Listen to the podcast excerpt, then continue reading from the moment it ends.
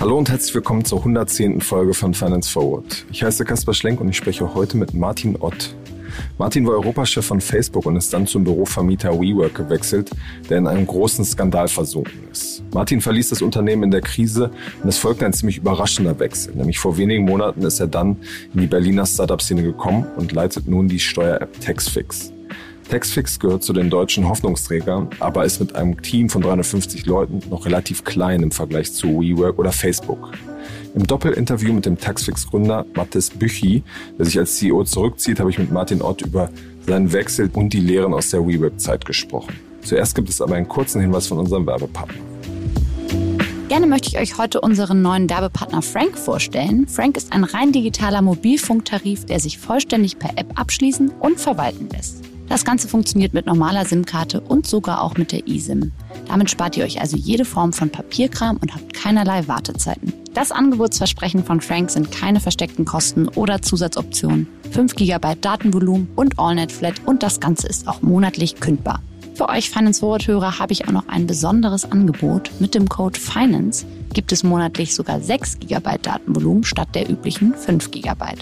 Schaut euch das Ganze doch am besten einmal auf frank.de an. Ich buchstabiere euch das einmal. F-R-A-E-N-K.de. Und nun viel Spaß bei der heutigen Finance Forward Folge.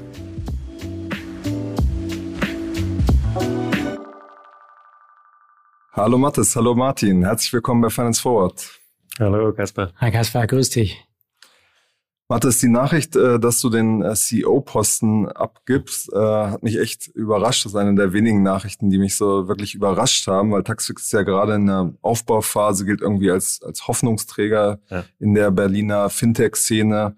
Warum hattest du da keinen Bock mehr drauf? Boah, das ist ein großes Wort. das ist eine lange Geschichte, natürlich. Und ich verstehe es, kriege ich auch oft das Feedback. Ähm, es ist, glaube ich, sehr selten, dass natürlich so ein Wechsel auch stattfindet, wenn es so gut läuft. Oder normalerweise passiert sowas, wenn wirklich alles nicht mehr geht und dann irgendwie eine Lösung her muss und dann ein Wechsel gefunden wird. Deswegen glaube ich, ist das auch so speziell. Also Beziehungsweise man, man fragt sich, läuft's hinter den Kulissen vielleicht nicht ja. gut und man kriegt's nicht mit. Gut, ja, ja, gut. das könnte auch sein, absolut. Äh, aber wirklich, das also kann ich nochmal bestätigen, dass das wirklich nicht der Fall ist. Wir haben einfach ein super Board, super Support und also als, als ich mir das überlegt hatte, eigentlich, also es war so Anfang Jahr, als es dann wirklich konkreter wurde, als ich natürlich mit meinem Mitgründer hingesetzt habe, mit dem Management-Team und das erste Mal so auch ein bisschen verstehen wollte, wie würden die das sehen? Also wäre das überhaupt eine Option? Weil mir war mega wichtig, dass das halt äh, jetzt also keine Katastrophe wird für die Company und auch für alle, dass, dass alle das irgendwie auch mittragen können. Und, und dann mit dem Board gesprochen. Die waren natürlich schon ein bisschen auch ein bisschen äh, überrascht. Äh, erstmal wollten mich erstmal auch überzeugen, ja, aber vielleicht geht's ja doch oder so. Und äh, wurde dann aber auch ziemlich klar in den Gesprächen, dass es doch ähm, einfach auch eine riesen, riesen Chance ist. Und irgendwie also habe ich dann auch. Warum eine Chance? Eine Chance natürlich auch irgendwie jemand nochmal zu finden für diese nächste Phase, weißt du, also einfach als ähm, ja nochmal richtig Gas zu geben. Das war also grundsätzlich war die Situation ja so, dass ähm, ich einfach gemerkt habe, Taxfix ist so erfolgreich und wir sind immer noch am Anfang. Oder es ist immer noch so viel äh, Potenzial, halt weiter zu wachsen in anderen Märkten mit neuen Produkten. Aber auch nur in Deutschland alleine sind wir noch völlig am Anfang, wenn es um die Steuererklärung geht und einfach gemerkt, die Reise ist noch so lang. Oder es ist ja nicht irgendwie jetzt noch, okay, noch zwei, drei Jahre mehr, sondern hey, es wird hier noch äh, also lange, lange, lange weitergehen. Oder? Und ich glaube, da habe ich mich halt gefragt, bin ich der Richtige dafür? Will ich das? Und das war so wirklich ein Moment der Reflexion, als ich mir das einfach mehr und mehr überlegt hatte, ja, gibt's da vielleicht nicht noch eine andere Lösung? Weil wir hatten es auch gesehen bei Small PDF, unsere andere, andere Company, wo ich ja auch eine Chairman-Position habe, wir einen super CEO gefunden haben und das so gut funktioniert hat, also auch mit dem Team, aber das Wachstum wirklich nochmal explodiert ist, auch mit dem neuen CEO und ich auch gemerkt habe, also es ist möglich oder ich habe es schon mal gesehen und ich glaube, es ist auch möglich bei, bei Taxfix. Aber was waren die Sachen, wo du denkst, das kann jetzt Martin besser als ich? Ja, also die Liste ist lang. Oh, oh. Aber natürlich, also ich meine, Martin bringt halt diese Erfahrung. Oder ich glaube, als Gründer, vor allem in so einem Wachstumsunternehmen, man hat den Job ja noch nie gemacht. Normalerweise, wenn man jemanden finden würde für diesen Job, würde man nie jemanden einstellen, der den Job noch nie gemacht hat, oder eigentlich. Ähm, und natürlich viele Erfahrungspunkte, vor allem auch was Management angeht, ja, muss man einfach auch viele Fehler machen, bis man es dann mal richtig macht. Äh, und klar kann man Bücher lesen oder sich äh, Mentoren suchen, aber man macht trotzdem diese Fehler. Das gehört einfach auch ein bisschen dazu. Aber natürlich hat Martin jetzt einfach so viel Erfahrung, gerade für diese Phase, wo ich halt sehe, auch jetzt schon, also wie viel er schon also gespürt hat, was, was ist die richtige Entscheidung hier, wie müssen wir das angehen, wie, was sind da die Challenges, die auf uns zukommen, wenn wir das und das so und so machen. Und ich glaube, das ist einfach unbezahlbar. Also diese Erfahrung und ähm, diese Voraussicht, einfach eine größere Company zu managen. Und ich glaube auch, also der zweite Trend, gibt es einiges Erfahrung und Skill natürlich. Der andere ist aber auch wirklich die Energie und die Lust zu haben für diese Phase. Weil mein Job oder hat sich so krass verändert. Wir, glaube ich, auch mal ein bisschen drüber gesprochen. Als Gründer ist es halt so anders. Alle drei, sechs Monate ist es ein total anderer Job. Es ist eigentlich eine ganz andere Jobbeschreibung, oder? Also man würde sich ja nie für alle diese Jobs bewerben. Also ob man alle diese Jobs machen kann, ist die eine Frage, aber auch, ob man sagen würde, das ist mein Traumberuf, oder? Und äh, finde ich super spannend, wenn man das sich überlegt, also wie sich das eben auch verändert, wie sich das auch noch verändern wird in Zukunft. Und für mich war das jetzt alles super bis hierhin. Ähm, einfach richtig toll, richtig tolles Team, auch nochmal richtig gute Phasen. Aber ich habe auch gemerkt, es gibt jetzt noch mal eine Phase, die jetzt gerade angebrochen ist, die halt ganz eine andere ist. Also im Scale mit 300 Menschen, äh, im Team ist halt ganz andere Aufgaben als damals mit 10, 20 äh, Leuten, wo wir richtig klein waren, oder? Und ähm, da dachte ich, habe ich mir auch gemerkt, dass es äh, also auch da verschiedene, dass es gar nicht also es ist gar nicht absolut objektiv, es ist halt rein subjektiv äh, gefühlt, welche Phase macht mir am meisten Spaß. Und da merke ich schon, dass die früheren Phasen mir etwas mehr Spaß machen als die anderen. Und ich merke auch, dass es halt Menschen, viele Menschen gibt, die unglaublich gut sind in diesen Phasen und auch unglaublich Freude haben, genau an, an dem. Mhm. Sitzt du dann schon an so einer Liste von neuen Ideen, die du jetzt angehen willst? Nein, das habe ich mir fest vorgenommen, dass ich das nicht machen werde. Aber für Frührente ist es noch ein bisschen früh, oder? Es ist noch zu früh. Aber erstmal, äh, erstmal, ich glaube, diese Pause einmal durchatmen ist mir mega wichtig. Und ich weiß, sobald ich mir eine Liste mache, dann bin ich gleich äh, schon wieder Tag und Nacht am Arbeiten. Deswegen glaube ich mal ganz gut, das noch ein bisschen zu schieben. Aber die, die Investoren werden wahrscheinlich schon anklopfen und sagen so, egal was du machst, ich will es nicht gesehen haben, hier hast du zwei Millionen. ein bisschen, ein bisschen. Ja, aber das werden wir dann mal sehen. Okay. Martin, du hast ja auf deinem, deinem Lebenslauf ganz andere Kaliber stehen mit, mit Facebook, mit WeWork, wo du Europachef äh, jeweils warst. Was haben deine Freunde gesagt, als du gesagt hast, du gehst jetzt zur Taxfix? Äh, haben die dann gesagt, was ist das für eine, was gehst du da zu so einer Steuerklitsche nach Berlin? Sag mal, erstmal habe ich mich selbst gefragt, jetzt äh, Steuern, also das ist jetzt, das war jetzt nicht, ich habe überlegt, was will ich als nächstes machen? Und mir hat immer ich habe ja früher auch Startups mit aufgebaut und gegründet und so. Und das hat mir eigentlich auch immer am meisten Spaß gemacht. Auch die Firmen, damals, als ich zu Facebook kam, war ja auch noch so äh, vor dem Börsengang, um die Zeit des Börsengangs, war ja auch noch ein viel kleineres Unternehmen. Zum, zum Schluss dann natürlich ein Riesenladen und wo ich dann auch gesagt habe, ich will eigentlich wieder was anderes. Und es war jetzt nicht so, als ich dann so Taxfix gehört habe, dass jetzt irgendwie beim Thema Steuern mein Herz aufgegangen ist und gesagt habe, wow, das ich jetzt die nächsten Jahre meines Lebens, wollte ich schon immer mit Steuern verbringen. Ja. Und aber genau dieses Gefühl zu fragen, wow, warum ist denn das so? Was, was, da, das ist ja echt, ähm, wenn es bei mir schon so ein Thema ist, wie geht's der anderen? Und je mehr ich mich dann da reingekniet habe und dann natürlich auch Mattis getroffen habe und dann viele lange Spaziergänge gemacht, auch im Friedrichshain und äh, bei uns in der Nähe vom Büro und sind da rumgelaufen, äh, je mehr habe ich verstanden, was das für ein Riesenthema ist für so viele Menschen. Ja? Also zwölf Millionen äh, Menschen in Deutschland geben gar keine Steuererklärung ab, weil sie genau diese diese Aversion oder diese Angst haben, auch etwas falsch zu machen oder weil es zu komplex ist. Und dann dachte ich, wow, spannend, das ist ein Riesenthema, ein Riesenproblem. Und Mathis ja, der sich dem sehr, sehr früh angenommen hat und, und wirklich genial, auch mit dem Team, da ähm, sich diesem sehr, sehr komplexen Thema äh, so angenommen hat, dass ich sage, wow, das ist echt was, das äh, finde ich jetzt, also jetzt bin ich auch mega begeistert von Steuern und kann mir das sehr, sehr gut vorstellen. Ja. Was hast du äh, konkret vor? Plant ihr jetzt so ein Steuer-Metaverse vielleicht? also, das, äh, also das erste ist erstmal wirklich zu schauen, wie schaffen wir das existierende Produkt einfach zu skalieren. Wir sind ja auch gerade erst noch am Anfang und Malis und ich, wir verbringen da viel Zeit, auch genau darüber zu sprechen. Wenn ich anschaut, wir haben jetzt so eine Studie gemacht mit, mit YouGov, ähm, da kam raus, dass fast die Hälfte, ich glaube 48 Prozent Deutschen haben genau diese Angst und vor der Komplexität und beim Thema Steuern ich glaube 40 Prozent der 18 bis 24 geben überhaupt keine Steuererklärung mhm. ab. Also es gibt ganz, ganz viele. Und das Steuersystem ist ja extra so gedacht, dass dort äh, auch Steuererleichterungen oder ähm, ja, dass, dass es bei den Menschen ankommt, die es wirklich brauchen.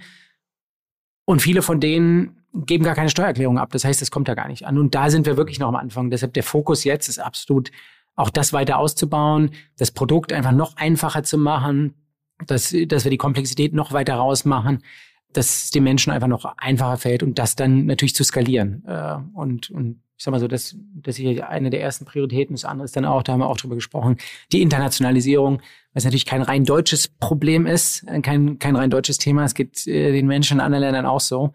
Ähm, das sind jetzt gerade Themen, die wir besprechen, mhm. wie wir, da, wie wir das angehen. Wenn man sich jetzt so andere Fintech-Wachstumsgeschichten anguckt, ist es ja manchmal so, dass sie, die Leute sich zu sehr auf die Skalierung fokussiert haben, auf die Expansion und dabei vergessen haben, im Produkt sich mhm. weiterzuentwickeln. Ich glaube, bei N26 sieht man das etwas, äh, dass sie da zu lange gebraucht haben, um jetzt mhm. das Trading und Krypto, woran sie jetzt gerade arbeiten, mhm. einzuführen. Deswegen so ein bisschen die, die Frage, wir hatten ja auch über die Produktweiterentwicklung schon mal gesprochen, kann man da vielleicht Altersvorsorge integrieren, äh, andere Finanzprodukte irgendwie andocken? Deswegen die Frage, da sieht man jetzt im Moment ja noch nichts. Mhm. Wie ist da der Status? Also erstmal sicherlich ein Fokus auch wirklich auf das Kernprodukt. Das ist, wir haben ja zum Glück, ich meine, ähm, Mattis wird ja jetzt äh, Chairman, ne? und ähm, aber Lino ist ja auch äh, Mitgründer, ist als Chief Product Officer noch dabei. Wir haben auch einen wirklich genialen CTO, den Björn, der äh, viele spannende Startups äh, auch in den USA mitgebaut hat und äh, eins unter anderem dann bei, bei Intuit dann mitgelandet ist und war zuletzt VP Engineering bei Uber. Also der hat auch schon gesehen, wie man Produkte natürlich auch mit einer Skalierung und so baut, ähm, dass, dass, dass das auch langfristig funktioniert und gut skaliert. Und deshalb ist der absolute Fokus auch erstmal auf dem Kernprodukt, äh, um wirklich zu schauen, wie wir dieses Thema Steuererklärung abgeben. Das war ja immer diese Vision, dass das irgendwann mal so einfach ist, um auf den Bierdeckel zu passen und so. Und das wollen wir halt digital abbilden, dass es wirklich für jeden so einfach ist. Ähm, Wird dann Friedrich Merz Testimonial. Dann ja. hat er es geschafft. Ja, dann hat er es geschafft. endlich. also da sind wir noch ein bisschen weit von, äh, von weg, aber das ist erstmal das Wichtigste. Und dann gucken wir uns natürlich auch an, das aber eher so mittelfristig, das sind ja Menschen, die heute vor dieser Komplexität des Steuersystems stehen und ich sag's jetzt auch mal, es nicht mal schaffen, dann die Steuererklärung abzugeben, weil es einfach zu komplex ist, das Thema, und mit zu vielen Ängsten oder auch Unsicherheiten behaftet ist. Und dann schauen wir schon mittelfristig, was heißt denn das eigentlich für diese Menschen auch diesen, ich nenne es mal, ja, finanzielle Teilhabe. Also was heißt denn das, wenn man das Geld, was wir ihnen zurückbringen, ja, also heute, wir haben gerade vor, vor drei Wochen einen Riesenmeilenstein gefeiert in der Firma. Wir haben eine Milliarde Euro äh, zurückgeholt an Steuerrückerstattung.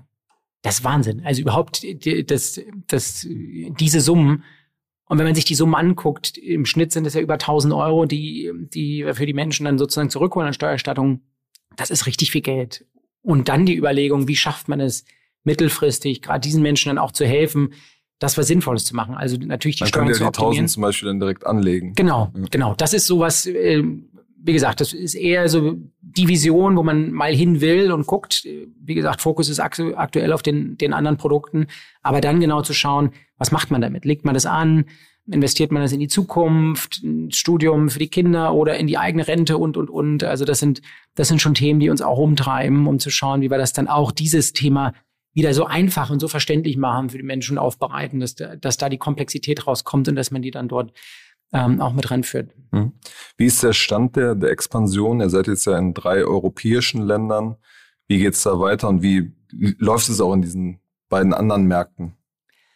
Also ich lerne ja auch gerade erst äh, sozusagen das Thema und, und, und fuchs mich ein. Ich habe zum Glück ja Mathis hier an meiner Seite, der äh, der Händchen hält und, und, und so. Also ich sag mal, das Onboarding ist natürlich super, weil dadurch habe ich auch eine äh, zum Glück eine sehr steile Lernkurve ähm, und lerne gerade auch, wie das in anderen Ländern funktioniert. Ja, wie ähm, jetzt Italien gucken wir uns zum Beispiel gerade an, dass das wirklich so, dass ist es noch viele Leute mit den Papierstapeln, dann gehen dann zu so einem zu so einem Steuerbüro, stellt man sich vor, was wie beim, ich will nicht sagen, wie beim Arzt, ja, oder so, muss noch einen Zettel ziehen, dann steht man da in einer Schlange, bei Wind und Wetter wartet, dann kommt man dann irgendwie so in, in, in, in, so eine, in so eine Ecke, wo dann irgendein alter Herr sitzt, die Papiere durchguckt und das in einem PC eintippt, ja, weil die Leute einfach auch Angst haben, dort, äh, dort Fehler zu machen.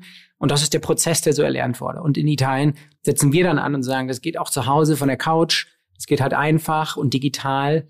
Ähm, und mit Hilfe dann auch von Steuerexperten, die dann im Zweifel nochmal rübergucken und, und dort helfen und sehen also, das ist, es ist kein deutsches Problem. Es ist also auch in anderen Ländern präsent. Frankreich ist wieder anders als, als auch andere Länder und gucken uns auch viele andere Länder an, weil das ist wirklich ein, sag mal, ein globales Problem, dass es einfach sehr, sehr komplexe Steuersysteme gibt, die die Menschen überfordern und denen dann zu helfen, das dort zu vereinfachen.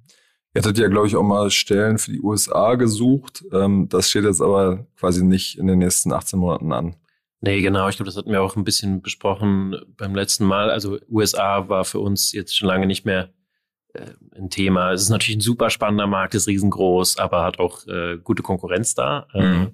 da Turbotex. Turbotex ist halt mhm. auch ein ganz anständiges Produkt und ähm, eben wir würden da schon Möglichkeiten sehen, auch äh, reinzugehen, aber gerade noch gibt es einfach so viele Märkte, wo es gar nichts gibt, halt wirklich überhaupt keine Lösung, wie Martin das beschreibt, wo also 20, 25 Millionen Italiener halt eben mit dem Büro, äh, also im Büro stehen mit, einem Stapel Papier.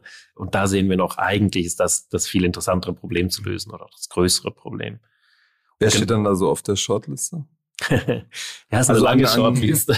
An Ländern, wo sich das auch in manchen Ländern ist es ja, glaube ich, ähm, quasi bieten sich nicht an und andere sind, ist das Steuersystem so aufgebaut, dass es idealer ist, da zu starten. Genau. Also eins, was nicht drauf, ich äh, habe auch ein paar Jahre in London gelebt und in London ist es äh, eines der wenigen Länder, das, wo es wirklich sehr, sehr einfach ist, wo eigentlich sehr, sehr wenig Steuerrückerstattung gibt, auch für die Menschen und das System einfach komplett einfach ist und, äh, und im Zweifel der Arbeitgeber das dann mit, mit abgibt oder man kriegt so ein einfaches Formular und macht das, macht er dann selbst. Also äh, aber es gibt wenige Länder, die so, die so sind wie, äh, wie Großbritannien.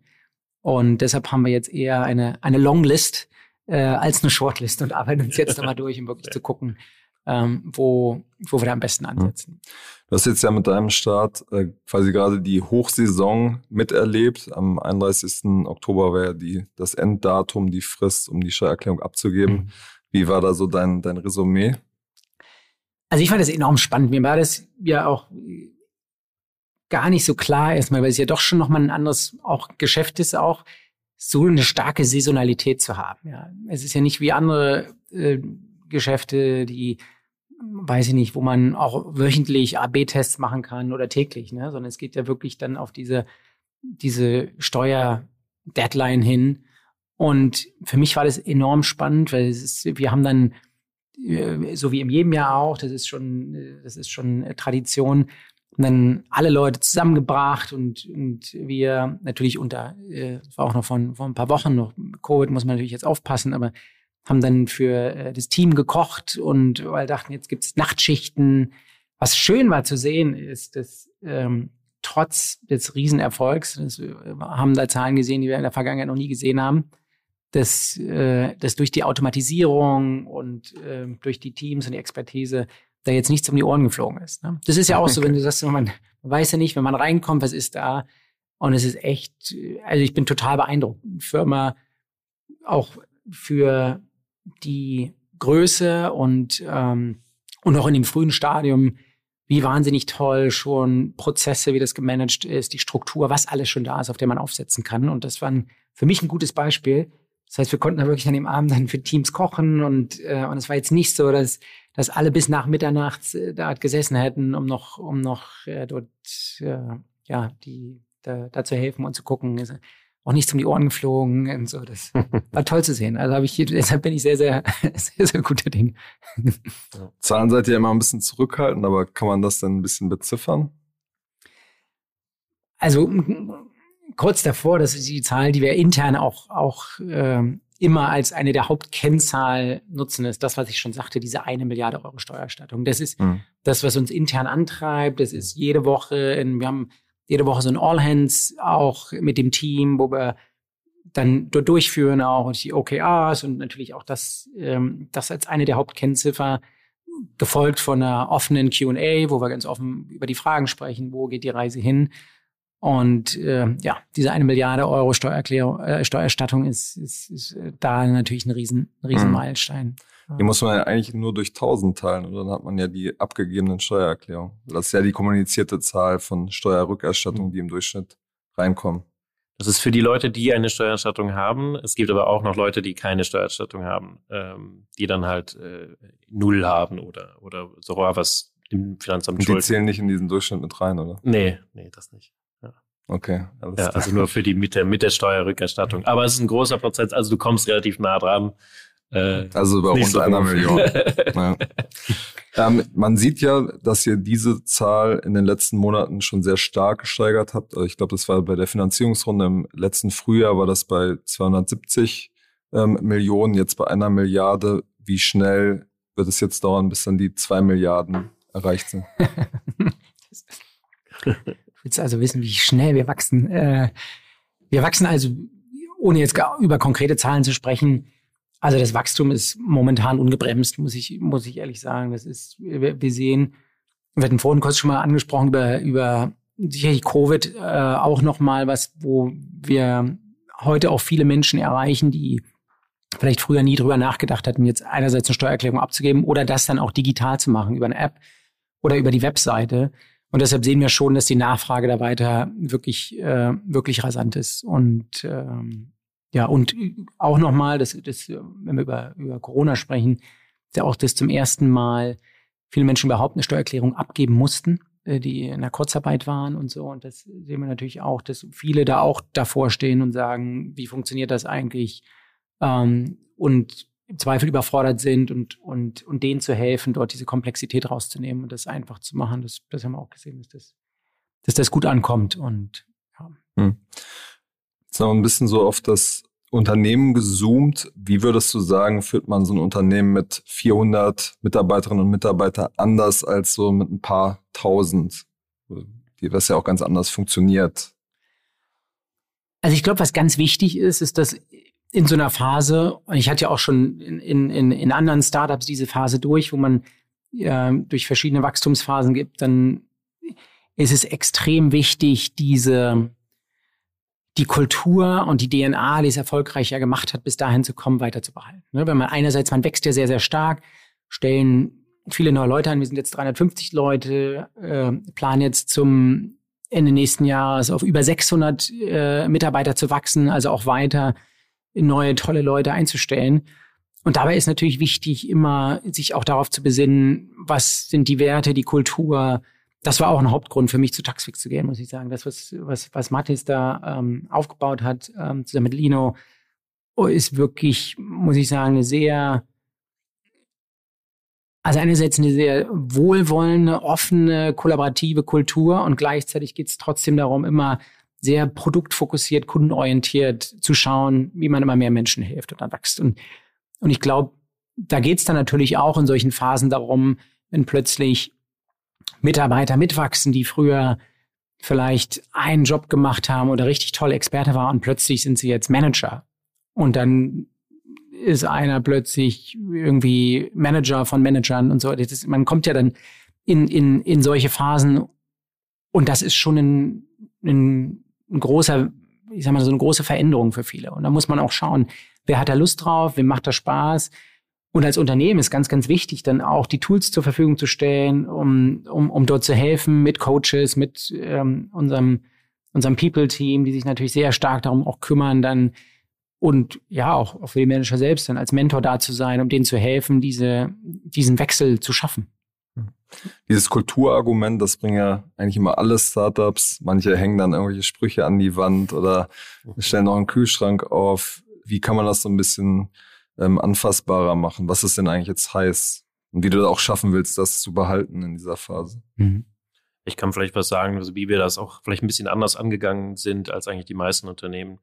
Ähm, wir hatten ja da, damals schon nach der Series A, als wir 10 Millionen geraced haben, äh, hatten da zum ersten Mal damit mit Valar Ventures, da war klar, da gibt's jetzt eine riesen Wachstumsphase. Und Lino und ich haben uns echt zusammengesetzt und hatten riesen Angst, dass uns das völlig kaputt macht. Also das dass das Unternehmen, die Kultur halt völlig verloren geht, wenn wir jetzt diese vielen Leute einstellen, oder? Und uns dann sehr viel Gedanken gemacht, also auch wirklich über mehrere Monate, genau zu definieren, was ist eigentlich die Kultur, die wir sind und auch die wir brauchen, um richtig erfolgreich zu sein. Haben wir unglaublich viel Zeit, das mit dem Team wirklich verbracht, das zu definieren, mit Consultants und so weiter, aber vor allem auch viel Gründerzeit ähm, da reingeflossen. Und ab da haben wir das extrem tief halt auch implementiert, in, weil jeder hat es schön an die Wände geschrieben, oder? das heißt aber noch nicht, dass es gelebt wird. Und ich glaube, das ist da wirklich die Frage, äh, wird es wirklich, wirklich gelebt? Und da haben wir das unglaublich tief, also in alle Recruiting-Prozesse sind die halt eingebaut. Es ist zum Beispiel eben jeder, jeder, der ähm, interviewt wird bei uns, ähm, kriegt immer noch mal einen Cultural Check von halt jemand aus einem anderen Department, die nur das machen, die halt nur trainiert sind, aber wirklich gut trainiert sind, die machen das besser als ich mittlerweile, äh, halt auf Cultural Check zu überprüfen. Die Was sagen oft auch so? nein. Das, das wollen wir lieber nicht verraten. Aber mindestens, also sie sind absolut auf unsere Werte halt, die, alle Fragen sind absolut auf die Werte ähm, gemustert und, und ähm, ja, die Leute da auch sehr talentiert rauszufinden, passt es oder nicht. Und die sagen auch oft nein. Die haben dann auch ein richtiges Veto und dann wird nicht geheiert. Auch wenn da die talentierteste Person äh, drin ist, wenn es kein Cultural Fit ist, ist es ein Nein. Und wir haben vielleicht ein, zwei Mal eine Ausnahme gemacht, haben sie jedes Mal total bereut. das ist dann, das hat immer nicht geklappt. Also die Cultural Fit Leute waren immer exakt richtig, wenn sie gesagt haben, nee, eher nicht. Und das war ein Riesen-Learning. Also das ist nur ein Teil von dem, was wir ganz vielen Prozessen, also alle ähm, Performance-Reviews äh, in, in ganz, ganz vielen Aspekten, die Werte sind eigentlich immer überall zu finden und man hat Touchpoints halt jeden Tag damit. Und das ist, glaube ich, schon ganz anders, als ich es meistens sehe bei, bei Unternehmen, die sagen auch Kultur und so weiter, aber vielleicht nicht so strukturell, nicht so ähm, bewusst halt wirklich tief implementiert im Unternehmen, was halt dann auch wirklich gelebt wird. Da haben wir auch, glaube ich, mittlerweile einen sehr guten Ruf äh, allgemein, dass wir das nochmal ein bisschen anders gemacht haben. Und das war dann auch eben mega wichtig natürlich beim Hire von Martin, dass das perfekt passt. Und, äh, ja, war hattest, du, einfach. hattest du auch einen Anruf aus einer äh, anderen Abteilung? das Kulturinterview und ich habe es zum Glück. genau, ja. Bei Martin glaub, haben wir es noch selber gemacht. Aber Was aber wichtig ist in dieser, ich glaube auch jetzt äh, in dieser Phase, und da sprechen Mathis und ich auch, auch, auch viel drüber, was auch Teil mit der Kultur ist, was ganz, ganz wichtig ist, diese Offenheit und Transparenz zu haben. Ne? Weil man versucht wirklich die, die klügsten, smartesten Talente davon zu überzeugen, mit Teil sozusagen von, von Taxfix zu werden. Und dann brauchen sie natürlich auch den Freiraum, auch zu entscheiden, Fehler zu machen. Ja? Also, also und diese Schlagkraft, da, da ähm, da scheitern ja auch viele Startups dran, die dann sich sozusagen aus so einer sehr, sehr engen, vielleicht auch ja aus so einer historisch bedingten Nische heraus dann entwickeln und stellen dann ganz, ganz viele Leute ein, werden aber nicht schneller. Ne? So, das ist dann, dann sondern dann gibt's dann so eine Phase, wo im Zweifel gar nichts mehr geht.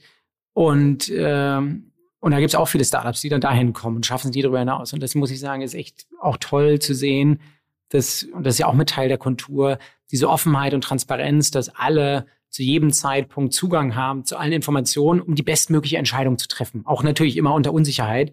Und dafür hat man ja aber kluge Leute, um das dann zu machen. Und dann auch ähm, in dem Bereich alle zu ermutigen, einfach Sachen auszuprobieren, Fehler zu machen, diese Fehlerkultur daraus zu lernen äh, und, äh, und da eine Agilität zu entwickeln, die einfach sicherstellt, dass man einfach schnell und innovativ und sehr kundenorientiert äh, weiter wächst. Mhm. Das, ganz, das ist wichtig. Bei deinem äh, alten Arbeitgeber WeWork gab es ja zum Thema Kultur auch, auch viele Berichte. Da lief ja einiges äh, schief. Oh ja. Was, was, sind da die Sachen, die du da mitgenommen hast, wie man das anders und besser machen kann in deiner zukünftigen Karriere jetzt? Also das eine ist, ich hätte sicherlich meine Due Diligence besser machen müssen. das habe ich diesmal gemacht. Das, deshalb sitze ich auch hier. Ähm, also was mir nicht, auch vorher muss ich ehrlich sagen, nicht klar war, es gab sicherlich sehr sehr einerseits wenig Struktur und das ganze Thema Corporate Governance war da. Ich meine, hat man ja viel drüber gehört, gelesen jetzt und und ich habe gehört, jetzt gibt's auch bald irgendwie eine Netflix-Serie irgendwie so drüber. Da freue ich mich schon drauf. Kommst du auch vor, oder? nee, ich hoffe nicht.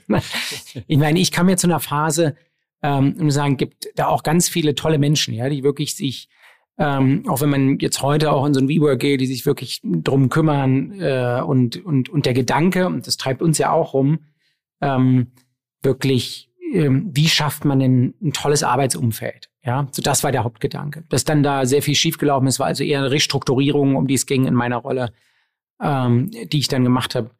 Aber die Grundidee, und das ist was, über das wir Mathis und ich jetzt aussprechen, ist, wie sieht denn die Arbeit der Zukunft aus? Also unsere Lösung ist, wir haben jetzt so ein, also machen ein Hybrid Work Konzept. Äh, wir ziehen jetzt auch um in den neuen, ähm, in so einen, so Campus. WeWorker. Ja? Nee, nee, nicht WeWork, sondern äh, in die Köpenicker Straße ähm, und, und haben da einen neuen Campus und, äh, und wollen natürlich auch den unseren Mitarbeitern das bestmögliche Umfeld geben. Und einerseits die Flexibilität, auch von zu Hause zu arbeiten. Wir haben momentan das Konzept, dass wir sagen, 20 Prozent alle zwei Wochen sollten sich die Teams auch treffen, idealerweise persönlich, wenn es dann jetzt auch ähm, äh, Corona wieder zulässt. Ähm, weil es wichtig ist und wir glauben auch dran, dass es wichtig ist, wenn die Menschen zusammenkommen, dass da einfach kollaborativ ganz, ganz viel entsteht.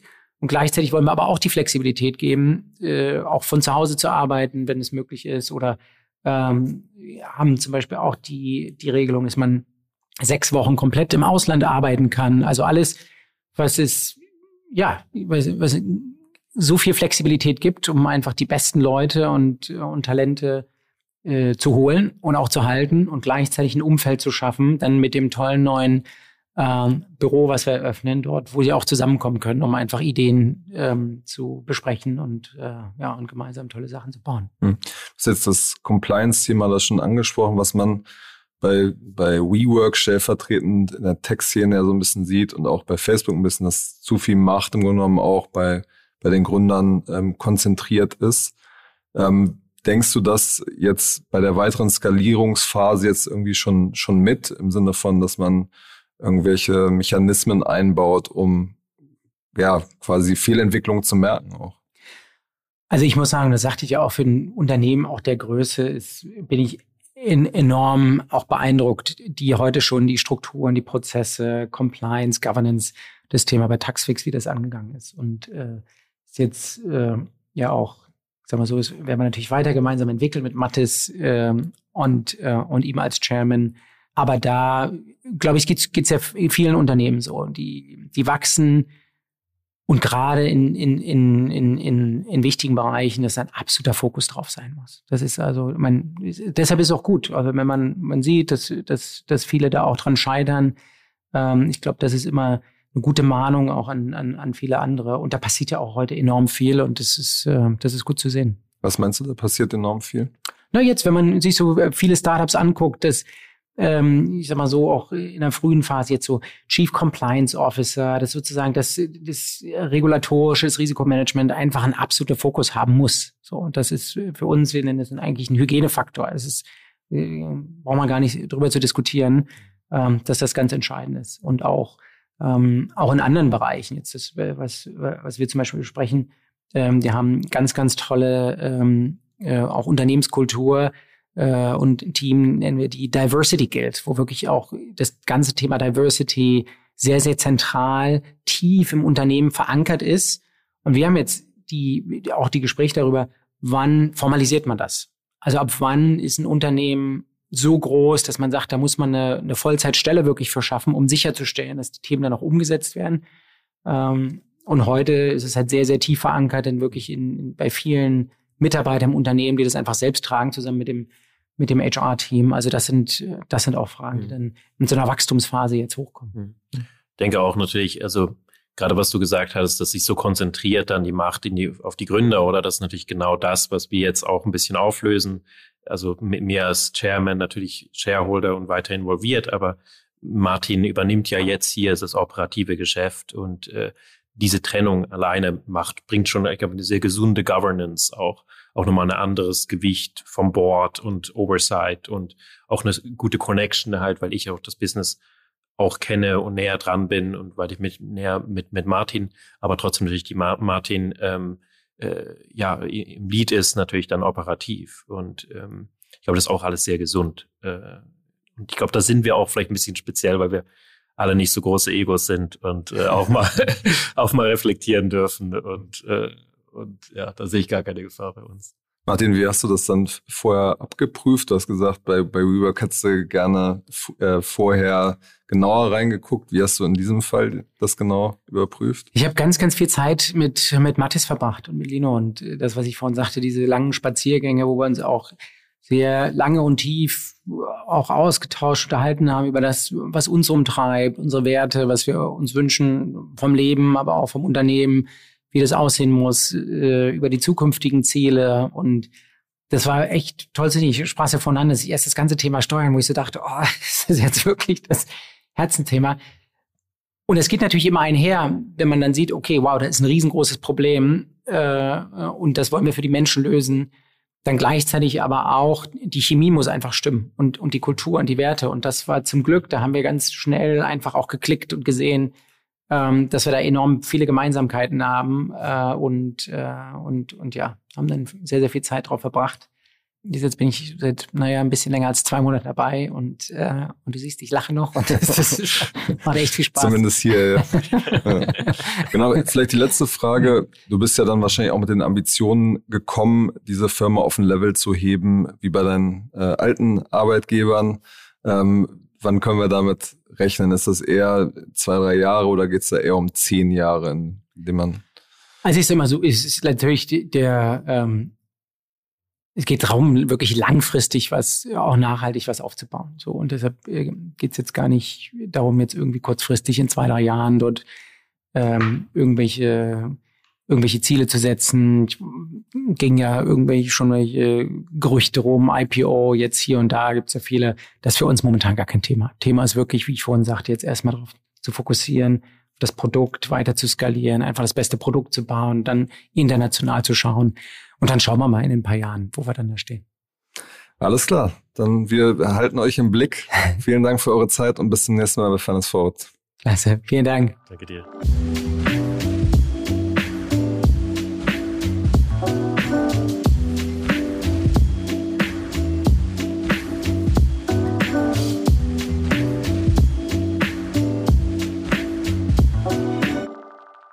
Dieser Podcast wird produziert von Podstars bei OMR.